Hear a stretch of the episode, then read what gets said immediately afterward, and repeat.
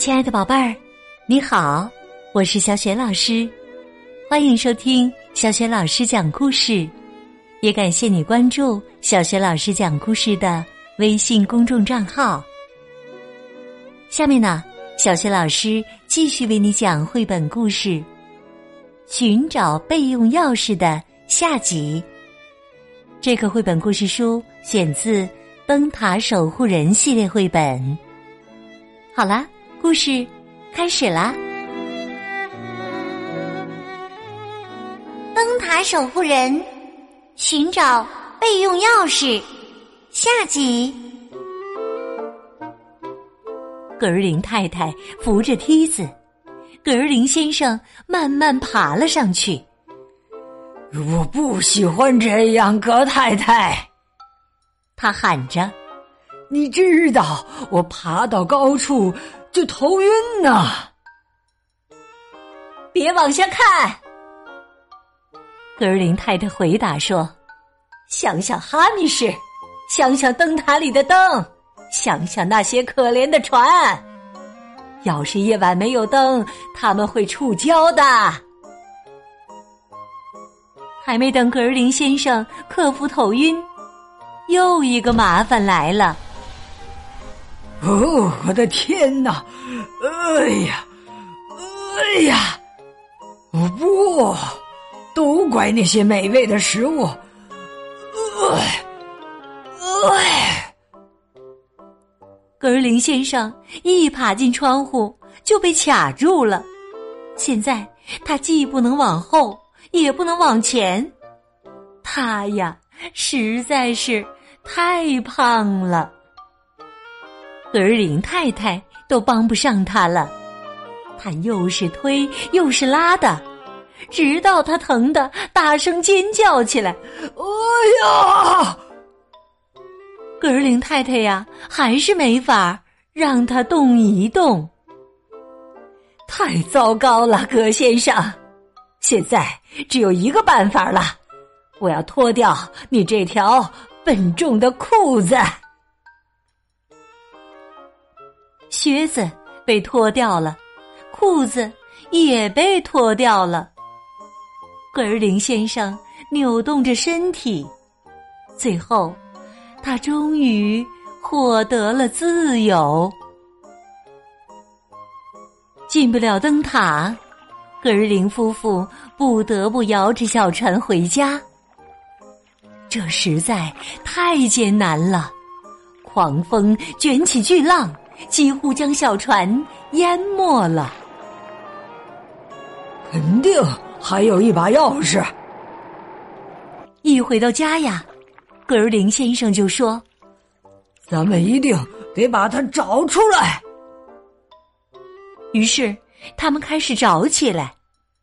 他们打开旧铁盒和旧罐子，倒空抽屉，翻找碗橱，可是。没用，根本找不到贴着灯塔标签的钥匙。格尔林先生说：“哎呀，我得赶紧骑车去村里呀，向海岸警卫队报告。没有时间啦。”格尔林太太说：“你看看天，没等骑到村里，天就黑了。你能在自行车上点亮灯塔吗？”不过，我倒有个主意，哈，一个绝妙的主意。接下来，格林先生看见格林太太在各个房间里冲进冲出，收集了各种各样的东西，又把这些东西统统装进了一个大袋子里。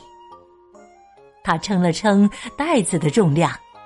又称了称格林先生的重量，格林先生开始莫名的紧张起来，虽然他并不知道为什么。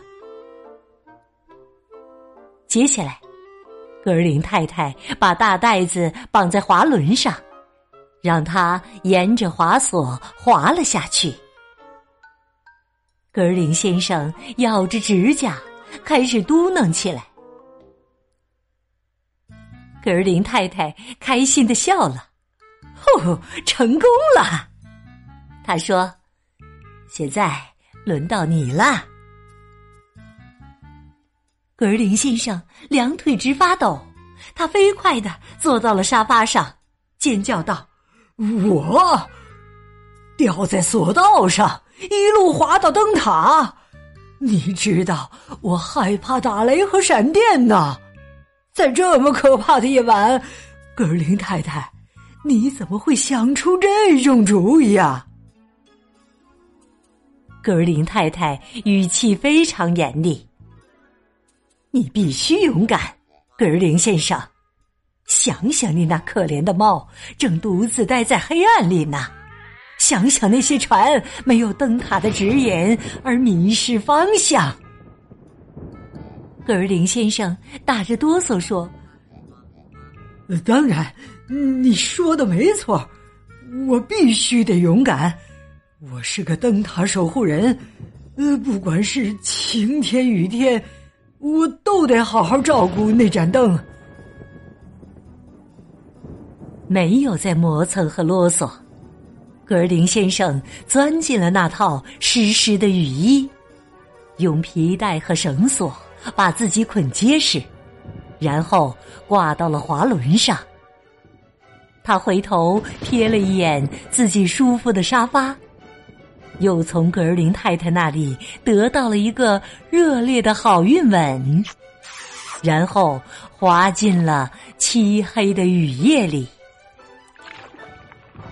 格林太太一眼不眨的注视着格林先生，直到他在黑夜中变成了一个小黑点儿。时间一分一分的流逝，灯塔的灯没有亮。格林太太开始不安起来。哎呀，怎么花了这么长时间呢？难道格林先生出事了？最后，他终于松开了紧紧交叉在一起的手指。脸上重新露出了微笑。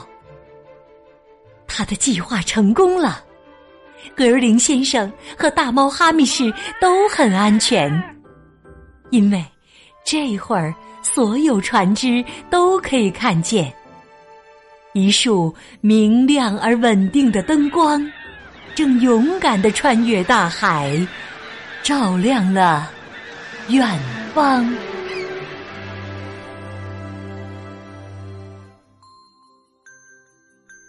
亲爱的宝贝儿，刚刚你听到的是小学老师为你讲的绘本故事《寻找备用钥匙》下集，选自《灯塔守护人》系列绘本。今天呢，小学老师给宝贝们提的问题是：格尔林太太想出了一个什么办法，让格尔林先生进入到了灯塔里呢？如果你知道问题的答案。别忘了通过微信告诉小学老师和其他的小伙伴儿。小学老师的微信公众号是“小学老师讲故事”，欢迎宝爸宝妈来关注。宝贝儿不仅可以听到小学老师最新的绘本故事，还有小学语文课文朗读和小学老师的原创文章。小学老师之前讲过的很多绘本童书。在小学老师优选小程序当中都可以找得到，我的个人微信号也在微信平台页面当中。好啦，我们微信上见。